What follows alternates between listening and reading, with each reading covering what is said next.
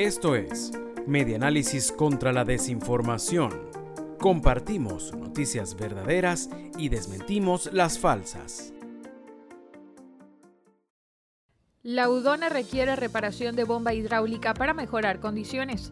Una jornada de limpieza se desarrolló en el campus de la Universidad de Oriente Núcleo Nueva Esparta en Guatamare, a fin de acondicionar y lograr recuperar las instalaciones físicas de la sede, acción que unió esfuerzos y de una forma mancomunada logró la participación de aseadores ambientalistas, jardineros, plomeros, electricistas y además de estudiantes y profesores, reseña El Sol de Margarita.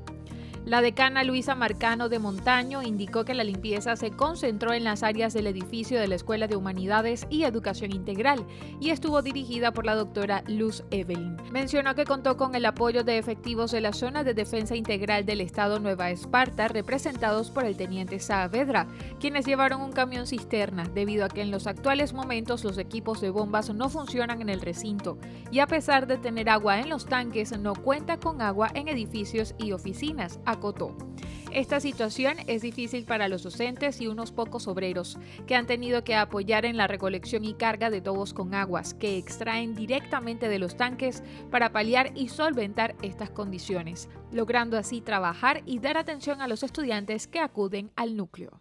Esto fue Medianálisis contra la Desinformación. Síguenos en nuestras redes sociales, en Twitter e Instagram somos arroba medianálisis e ingresa a nuestra página web www.medianálisis.org.